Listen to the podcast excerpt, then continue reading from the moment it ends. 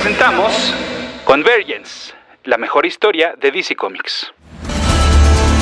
Terminó el evento de verano del hogar de Superman, Batman y la Mujer Maravilla, con una historia que revisa y se divierte con su pasado, preparando todo para un futuro prometedor. Porque después de la convergencia viene la divergencia. Escuchas. Escuchas un podcast de Dixo. Escuchas a Capitán Pada y sus monitos. Cómics y fantasía con Héctor Padilla. Por Dixo. Dixo. La productora de podcast más importante en habla hispana. Mi correo electrónico es el mail de pada Esto es todo seguidito, el mail de pada y mi Twitter es arroba ese auto para que ustedes sigan a ese auto.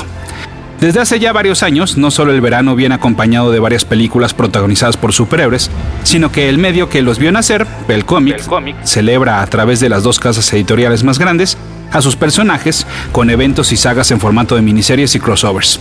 En este 2015, DC Comics presentó Convergence, formado por nueve números, contando el número cero, y diferentes miniseries de dos números que presentaban enfrentamientos entre diversos mundos extraídos de los más de 75 años de historia de la editorial. Si me piden una exactitud perfecta en los datos, debo decir que esta convergencia comienza al final del evento conocido como Superman Doomed, en el cual nuestro héroe es infectado por un virus que le provoca convertirse en Doomsday. Y bueno, más allá de la resolución de este conflicto, pues en la última página del llamado Bookend, es decir, em, la saga comienza con un número uno de Superman Doomed Luego viaja por los títulos de Action Comics, Superman Wonder Woman, Batman Superman, Superman y Supergirl, para luego terminar en el número 2 del cómic que llevaba el nombre de la historia. O sea, este es el bookend del que cierra. Bueno, pues en este vemos como Brainiac termina en un espacio en el cual se nos muestran trozos no solo del universo principal de DC, previo a su renovación bajo la etiqueta de los nuevos 52, es decir, previo al evento Flashpoint que cambió la línea temporal de este, sino que además también vemos universos alternos que eh, muchos eh, reconocemos de inmediato, ¿no? Que de hecho en su momento tuvieron su propia etiqueta, la de Elseworlds. Como por ejemplo, digo nada más por mencionar alguno, aquel mundo en el cual Batman encabeza una tierra llena de vampiros. Pero también, por ejemplo, vimos otras tierras más clásicas como la S, en la cual habitaban primero los personajes de Shazam y su familia. Esta paginita, eh, más el especial Booster Gold Futures End, que también mostraba otros universos, pues tomaron a los fanáticos por sorpresa, confirmando los rumores de que podría venir otra crisis. Otro de esos eventos, crisis como, eh, como la etiqueta de estos eventos que DC tiene desde hace mucho tiempo, y que por lo general, bueno, lo que ocurre en estos eventos es que se transforma otra vez la línea temporal y que entonces esta crisis, además, decían muchos, que entonces podría regresar a los héroes a la versión previa a Flashpoint y a los nuevos 52. Pronto entonces sabríamos que se trataría de Convergence y que la secuela directa del panel de que llegaría con el número cero de esta serie. Ese número corrió a cargo de los escritores Dan Jorgens y Jeff King y con los lápices de Ethan Van Siever. Reconocido este último sobre todo por su trabajo para los títulos y aventuras del Linterna Verde. Este número cero estaba protagonizado por Superman y el mencionado Brainiac. Y al final vemos la creación de Telos, el villano principal de Convergencia, y que tiene la misión de seguir con el legado de Brainiac para determinar quién, quiénes, qué universo y qué ciudad de las que este malo ha estado robando a través de, diferentes espacios, tiempos y universos, pues debería ser la única. Un gran detalle de este ejemplar cero y que continuaría en siguientes entregas de, la miniserie principal es que con un texto al final y también con eh, portadas clásicas, en las, digo, en las últimas páginas se nos presenta una guía de muchos de los universos que íbamos a estar viendo y que iban a estar jugando en esta gran arena literal y figurativamente. Y así entonces pues vemos parrafitos y cortas explicaciones de tierras y universos como por ejemplo el DC One Million, que se ubica en el siglo 853 del futuro. El universo Tangent, que bueno, quizás tiene las versiones más eh, alejadas de las versiones originales de los principales superhéroes de DC. Por supuesto está por ahí el mundo bizarro, la nueva Tierra 2 del universo post-Flashpoint, el futuro pues del ya clásico Kingdom Come y hasta los dos universos del Capitán Zanahoria y también de los ya casi olvidados Sugar and Spike o como los recordamos en nuestro país, la pequeña niña y el pequeño niño Sal y Pimienta. Algo que me encantó fue que consideraran dentro de estos universos, por una parte, el mundo del videojuego Injustice y también el universo Just Imagine, ese que creó Stan Lee en un experimento editorial en el cual dijeron, ¿por qué no te echas unos numeritos en los cuales tú haz tu versión de Superman, de Robin, de Batman, de los principales nuevamente, ¿no? Bajo su particular visión, obviamente. Un detalle es que nunca mencionan el nombre de Stan en los textos, sino que solo dicen que este universo fue creado por un genio de la construcción de mundos, y además termina el texto con la particular frase de Stan Lee, la Nuff Set. Pues es precisamente la ciudad gótica de Injustice la primera en ser destruida para cuando abrimos el número uno de Convergence, con el mencionado Jeff King como escritor, al lado ahora de Scott Lovell, y también vemos a Carlo Pagulayan en los lápices. Ellos se van a encargar de plantar a los héroes de la Tierra 2 en el inhóspito planeta creado justamente para albergar a las ciudades que están encerradas bajo un domo y que entonces van a formar parte del juego. Ahí entonces vemos a Balzoth, o sea Superman, recuerden que todos estos son de la Tierra 2, Thomas Wayne, o sea Batman, Dick Grayson, Jay Garrick, o sea The Flash, Alan Scott, o sea Linterna Verde, y una mujer de nombre Yolanda Montes, de quien sabemos es el avatar del rojo. Es, es una onda que ahí trajeron durante varios años eh, los títulos de Animal Man y The Swan Thing. No me voy a clavar eh, en eso. Pero bueno, entonces vemos cómo estos héroes de la Tierra 2 pues se escaparon de su planeta después del segundo ataque de Darkseid y ahora pues no saben si el resto de la población ha sobrevivido y sobre todo pues tampoco saben dónde están. Conocen a Telos y este les explica lo que va a pasar. Este mismo ser entonces expande su conciencia y su voz al resto de las ciudades que insisto están ahí regadas bajo un domo pues para advertirles que tendrán que pelear entre todos y que solo podrá sobrevivir una ciudad. Las que no, las que no sobrevivan, bueno, las que pierdan más bien, pues desaparecerán para siempre y además ni se les ocurra no cumplir con esta orden de pelear porque entonces pues de una vez las va a desaparecer. A la par entonces de este inicio, pudimos ver las primeras miniseries que se dedicarían a narrar estos enfrentamientos, bajo una estructura muy similar, es decir, primero veíamos cómo había sido su vida bajo el domo, porque resulta ser que todas las ciudades llevaban un año ahí encerrados. Todo aquel superpoderoso había perdido sus poderes, y algo que me gustó mucho es que veíamos cómo por ejemplo, había villanos que ya ni estaban motivados a hacer sus fechorías, porque decían, pues, no tiene caso, no sé si, si ya me tengo que acostumbrar a esta nueva vida, o si algún día vamos a salir de aquí, o si hay más gente allá afuera. Vimos, por ejemplo, cómo personajes como Harley Quinn ya se había curado de su locura y vivía una vida tranquila. Como también, por ejemplo, es el caso de Metamorfo, de Batman and the Outsiders, quien pues ya sin poderes podía tener contacto físico con su mujer. Otros, a pesar de los 365 días que ya habían transcurrido, no se habían rendido, seguían buscando cómo traspasar ese domo, mientras se preguntaban si el resto de las ciudades pues estaban igual y si ellos eran los únicos que estaban vivos, ¿no? Como ya les mencionaba hace rato. Como les digo, entonces, pues por lo general el número uno nos explicaba esto y terminaba con el discurso de Telos abriendo los domos y preparándose para la confrontación, la cual veríamos en el número dos de cada miniserie. Con la apertura del domo, este, vale la pena decir que les regresaban sus poderes. Fueron 40 miniseries de dos números las que orbitaron alrededor de la miniserie principal y fueron divididas de la siguiente manera. En la primera semana del evento salieron los número uno de los héroes en etapa pre-Flashpoint. En la semana 2, los títulos que se ubicaban en, la pre-Zero Hour. En la 3, aquellos que ocurrieron, eh, bueno, de esos de los personajes que estaban durante la crisis en las Tierras Infinitas. Y en la cuarta semana, los héroes versión pre-crisis en las Tierras Infinitas. Todos los títulos regulares de DC Comics, o bueno, la mayoría, hicieron una pausa para darle paso a estas publicaciones. Por una parte, y bueno, porque no es, además no es la primera vez que sucede en esta casa editorial o en otras, pues como para que se sintiera que el universo realmente había sido alterado, ¿no? Sino, y además también eh, porque esto le permitió hacer eh, una. terminar con la mudanza que hizo DC Comics a California. Después de muchos años de estar operando en diferentes domicilios en Nueva York, pues para que funcionen mejor como parte de la Warner Brothers, que también se encuentra en Burbank, California, pues entonces decidieron hacer este gran movimiento y que además en su momento pues provocó que algunos empleados eh, no decidieran hacer el viaje y mejor terminaran su relación con la empresa. Pero bueno, volviendo a las miniseries, eh, no solo como ya les platicaba, su trama era muy similar, sino que también al final de cada número uno en dos páginas, en el mismo estilo de texto e imágenes que les platicaba de la serie principal, se nos mostraba el origen de ese, de ese personaje o equipo, perdón, y algunos de los puntos más importantes de su carrera. O sea que si ustedes querían entrarle pues así sin nada, sin tener ningún conocimiento previo, esto la verdad es que era una muy buen guía como para medio estar enterados. Eso en el número uno. en el número 2 de cada miniserie, bueno, nos presentaba otra cosa, pero ya les voy a llegar, eh, voy a llegar a eso en su momento. Ahora, bueno, por supuesto que no me eché los 40 o bueno, hubieran sido 80 números derivados de esta serie, sino que hice una selección sobre todo pues de los personajes que más me llamaban la atención. Además me caché eh, viendo primero que nada e interesado pues por aquellos que se ubicaban en los noventas. Resulta curioso cómo renegamos mucho de aquella década y de cómo nos tragábamos cualquier cosa.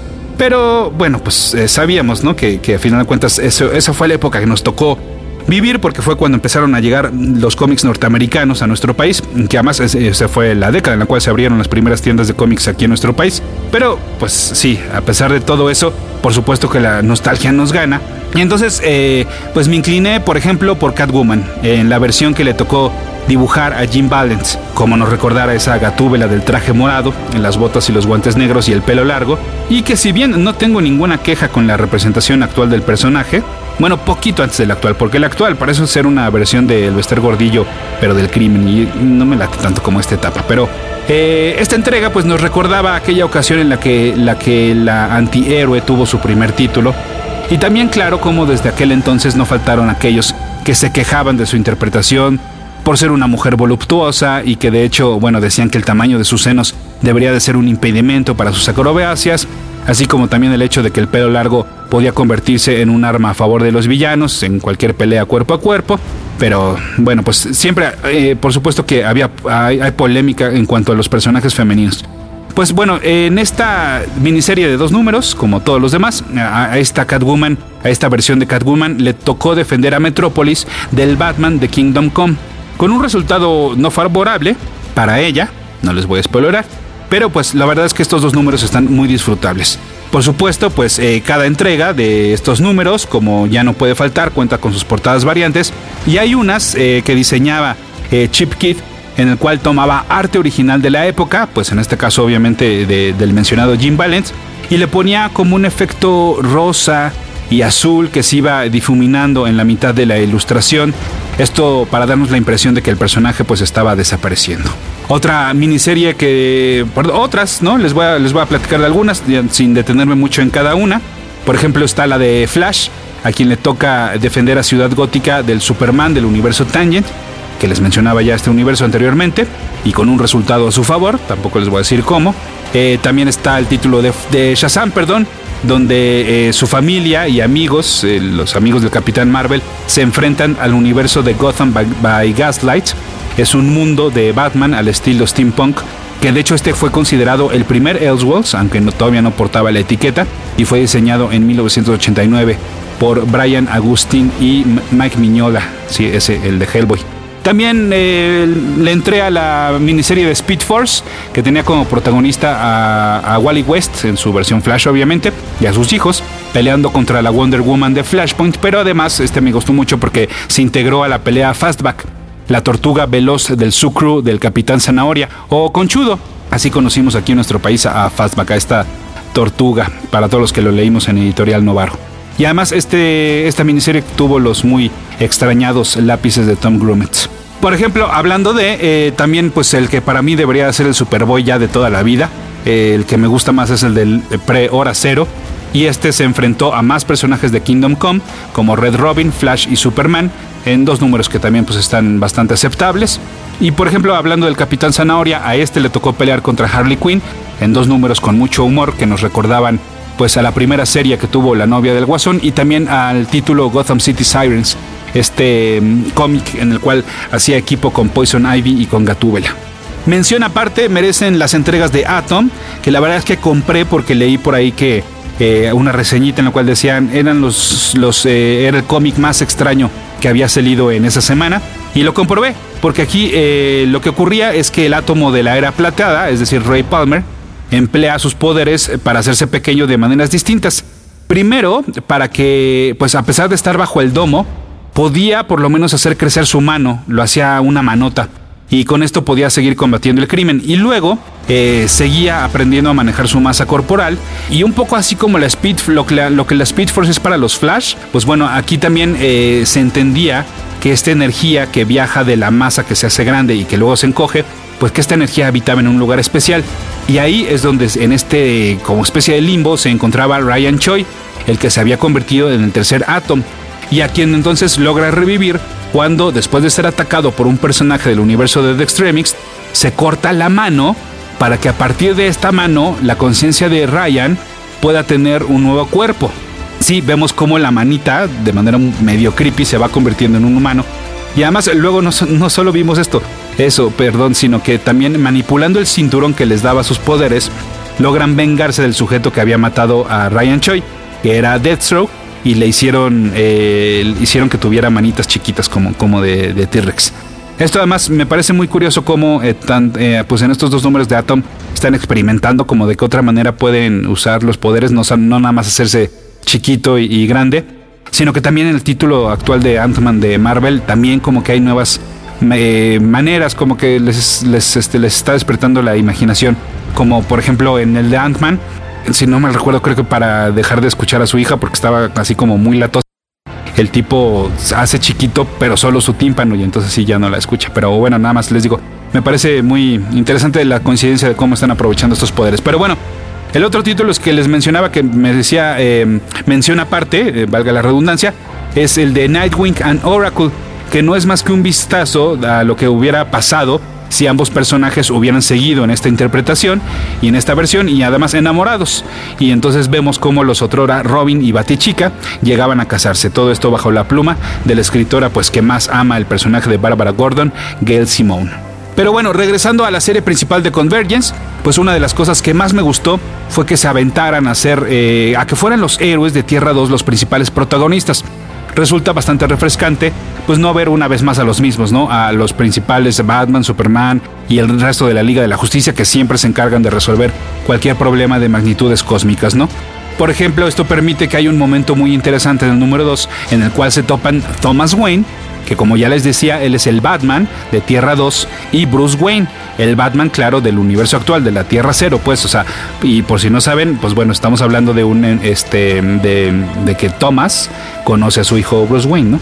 Bueno, pues conforme avanza la historia, vemos cómo se van integrando de, de este, nuevos héroes y un nuevo villano. Vemos también cómo algunos mueren les digo quién muere, le van a entrar. Bueno, eh, pues este sí se las voy a spoilerar. Justamente el que muere es Thomas Wayne y entonces Dick Grayson, el de la Tierra 2, que hasta ese momento no era nadie, él solo era Dick Grayson en Tierra 2, o sea, bueno, no es un héroe, pues no, es un superhéroe, pues bueno, ya ahora sabemos que él, y aquí vemos en Convergence cómo va preparándose el camino para que él se convierta en el nuevo Batman. El tercero de la Tierra 2, primero fue Bruce, pero muere. Luego Thomas, aquí vemos morir, y ahora va a ser Dick Grayson. Y bueno, sobre el nuevo villano, ese sí no les voy a decir quién es porque sí cambia las reglas un poco de la historia. Y entonces lo que hace él es ofrecerle a las ciudades que siguen activas, pues que mejor se le unan. Y que los que no se le unan, pues eh, ya este, pues todo va a terminar para ellos. Lo que sigue entonces es una pelea entre aquellos pues que no aceptan obedecer al nuevo villano y a los que sí aceptan y además pues los que se van incorporando del universo principal.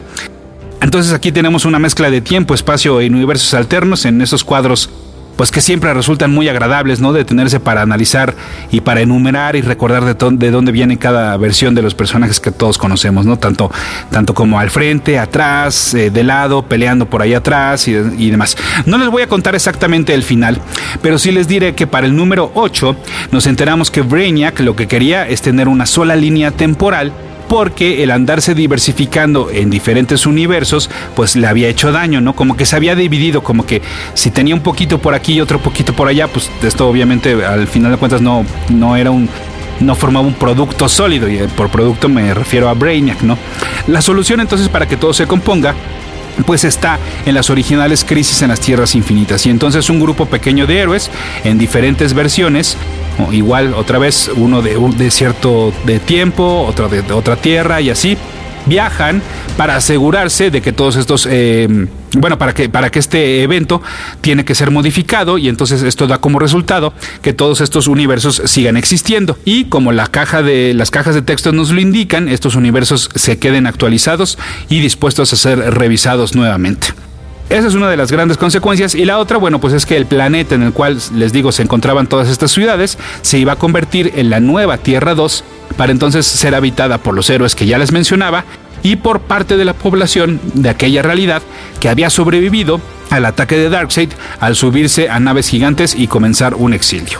Así entonces terminaba Convergence, que tiene muchos puntos bastante disfrutables, pero por si fuera poco, lo mejor se encuentra en Divergence que no, no es, no, este, Divergencia no es esa película que les gusta a muchos chavitos, pero tampoco es otro evento, es decir, este más bien es un estatus en el cual se queda el universo DC después de Convergencia.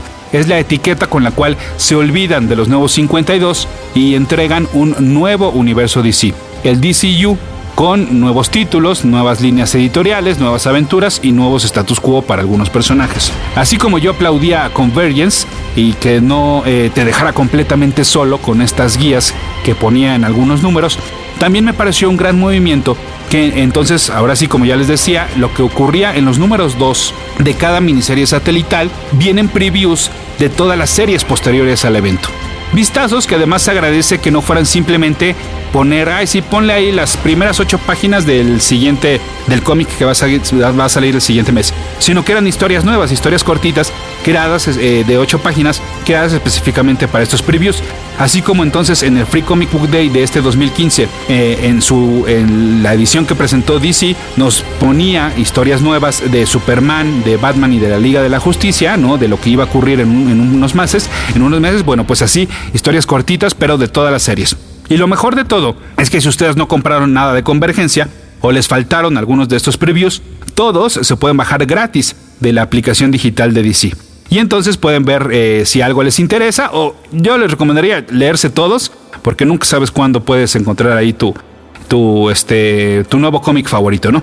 Por ejemplo, a mí les voy a decir los que más me llamaron la atención. Eh, por ejemplo, el de Cyborg este personaje que además le van a dar mucha importancia rumbo a su debut en el cine. Y por ello, pues bueno, en este su primer título, le dieron los lápices a uno de los mejores eh, dibujantes de DC actualmente, que es Ivan Rice, ¿no? Hablando, por ejemplo, de gráficos, están muy interesantes los que está haciendo Jesús Saiz a la serie Green Lantern Corps. Bueno, Green Lantern Corps sería la traducción correcta. Green Lantern Corps Lost Army eh, les digo, está, está interesante porque este tipo va a hacer los dibujos y los colores. Y entonces nos está presentando una manera muy innovadora de los efectos especiales, de las formas en las cuales, este, de estas formas, perdón, que crean los anillos, ¿no? Ya saben, los puños, este, los este, martillos y demás. Eh, otro que también me llamó la atención fue el Justice League United, porque pues de ser un título que la verdad es que ha sufrido varias modificaciones y varios caminos en esta muy corta vida que tiene este título, pues ahora va a usar una fórmula que no es nueva, ¿no? Pero siempre funciona, en la cual, pues eh, resulta ser que los personajes principales, que son Alana Strange, Stargirl, Equinox y Animal Man, pues van a ir reclutando a diferentes personajes dependiendo de la misión que tengan que enfrentar. Pero además nos dejan ver que no solo van a echar mano de los héroes, sino también de villanos. Porque pues eh, los peligros que van a enfrentar son mucho más grandes que si son buenos o que si son malos. Otro título que bueno, por ejemplo, por fin va a retomar su curso será el Secret Six, con otra fórmula que hoy podría parecer muy gastada, en la cual estamos viendo pues, a villanos haciendo diferentes misiones. Pero bueno, la mencionada escritora Gail Simon trae mucha onda con este grupo que es comandado por Catman y que, eh, por ejemplo, uno de los integrantes de estos Secret Six es la nueva ventrílocuo o ventrílocua, bueno, no sé si, si ahí se aplica el femenino, pero bueno, les decía que retoma su rumbo porque ya tenía tiempo de que habían salido los primeros dos números y ahora ya por fin salió el 3 ya de, en esta etapa conocida como Divergencia. Y bueno, por último, dejé a propósito a dos personajes que quizás, quizás sean los más cambiados. Bueno, les menciono, eh, también hay, hay cambios en los trajes de pues, prácticamente todos los, los personajes principales. Wonder Woman va a cambiar de traje y los más importantes, eh, porque además ah, vienen acompañados de nuevos, pues hasta de nuevas identidades, ¿no? Y me refiero por supuesto a Superman y a Batman. Comienzo por este segundo, que como ustedes seguramente saben, para el final de la saga Endgame, pues él termina tirado al lado del Joker, ¿no? En unas eh, cuevas ahí, aparentemente desaparecido, no se sabe nada sobre ellos. Y entonces, pues la policía de Gotham sabe que, que la ciudad necesita un Batman y entonces el elegido es el comisionado Gordon para meterse en un traje diagonal armadura y así convertirse en el nuevo hombre murciélago. Traje que de hecho, bueno, fue muy criticado por parecer un conejo, ¿no? Por parecer Chappie, el de la película que se estrenó hace unos meses. Pero bueno, ya salió el número 41 en el cual ya aparece oficialmente dentro del título de Batman y vemos que de hecho son dos trajes.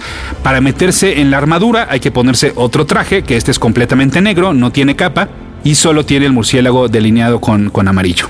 A pesar de que en Endgame los creadores que están llevando esta serie, estoy hablando del escritor Scott Snyder y el dibujante Greg Capullo, eh, pues bueno, eh, además, ojo, eh, ellos son, es el único equipo creativo que continúa en un solo título desde el inicio de los nuevos 52. Esto ya, pues, es este, que este, casi casi un récord para DC que, que luego no logra mantener a estos, a estos autores. Pero la verdad es que, insisto, pues por más brillantes que, Endgame, la verdad es que me gustó bastante. No sé si me interesaba un James Gordon siendo, o bueno, más bien un Batman siendo James Gordon, pero lo que hicieron de manera muy inteligente es que ya en este primer número 41, o sea, en el primer número de este nuevo status quo de Batman, pues ya nos dejan ver qué podría haber pasado con Bruce Wayne, o sea, que no lo desaparecen del todo. Pues por supuesto que un nuevo Batman trae consigo muchas consecuencias y una de esas pues es su amistad con Superman. Y claro, pues ante un Batman que él no conoce, que luego luego dice tú no eres el que yo conozco, pues luego luego empiezan los golpes. Y estos ya ocurrieron en el Batman Superman número 21, con la promesa de que habrá pues más diferencias entre estos dos. Y bueno, lo que pasa es que por si no sabían, Superman se encuentra en problemas, en varios problemas. Él tiene a su vez otro estatus, uno llamado eh, Truth, verdad, o la verdad. Porque veremos cómo Clark Kent tiene que enfrentar al resto del mundo que ya sabe que es Superman. Así es, gracias a Lois Lane y un artículo que publicó Obvio en el Planeta, todo mundo sabe que Clark Kent es Superman y esto ha provocado el rechazo de una parte de la población y la aceptación de otra parte. Por si fuera poco, sus poderes se han reducido al mínimo, porque con la llegada de, su nuevo superpoder, en el cual puede liberar una gran cantidad de energía, como, como, como si pudiera explotar, vaya, pues ahora entonces también debe esperar para recargarse. Es por esto que también pierde su traje kryptoneno y ahora tiene que usar unos jeans y una camiseta con, con su símbolo que compró ahí en una tienda al lado de la carretera recordándonos pues eh, aquella versión más joven que nos dio el autor Grant Morrison al inicio de los nuevos 52. La verdad es que si alguna vez tuvieron ganas de entrarle a Superman o hace mucho que no lean el título de Superman, el número 41 de Action Comics está bien bueno, ¿eh? Si de por sí yo ya traía ganas de ponerme al corriente con esta corrida del escritor Greg Pak y del dibujante eh, Aaron Cooder, esto me vino muy bien. Por ahí estaba comprando de repente uno, eh, a veces a veces ay, le pegué al micrófono, disculpen ustedes, uno sí y otro no. Está, está bueno, ¿eh? Es, y bueno, además me llama mucho la atención como DC casi nunca le había entrado a, eh, la onda de la, de la gente conociendo las identidades secretas de, sus personajes, ¿no? Digo, me viene a la mente así de bote pronto Wally West como Flash, ¿no? Que él sí siempre eh, estuvo actuando con su identidad secreta conocida por todo el mundo, pero no muchos más, ¿no? Y ahora, por ejemplo, Lex Luthor conoce la identidad de Batman, eh, Dick Grayson dejó de ser Nightwing porque en el evento Forever Evil, pues todo el mundo se enteró, ¿no? De que él era Nightwing. Y bueno, pues ahora con esto de Superman me, llama mucho la atención. Como dato curioso, ustedes pueden leer el artículo original escrito por Louis Lane, en el cual revela la identidad de Superman. El artículo está en línea si lo buscan y a lo mejor para estas alturas cuando ustedes estén escuchando este podcast ya también puede ser que se los hayan regalado en impreso, en versión impresa en su tienda de cómics favorito. Y por último, pues bueno, también como parte de la divergencia, y hablando de buenos números 41 que están saliendo en estos momentos, y de momentos perfectos para entrarle al título, también les voy a recomendar el de Justice League. El número 41 es la primera parte de la Darkseid War, donde sale el antimonitor, sale Maxisol, el hombre milagro, esa fue otra referencia editorial Novaro, sale la hija de Darkseid, que sí existe, eh, está re bueno, la verdad, Geoff Jones sigue haciéndolo muy bien y ahora hace mancuerna con el dibujante Jason Favok, que poco a poco la verdad es que se va haciendo más fino este, este dibujante. Pues bueno, hasta aquí mi opinión de Convergence, pero me pregunto, ¿qué pensará de Convergence un capitán Pada de un mundo paralelo? Dixo presentó Capitán Pada y sus monitos. El diseño de audio de esta producción estuvo a cargo de Fernando Benavides.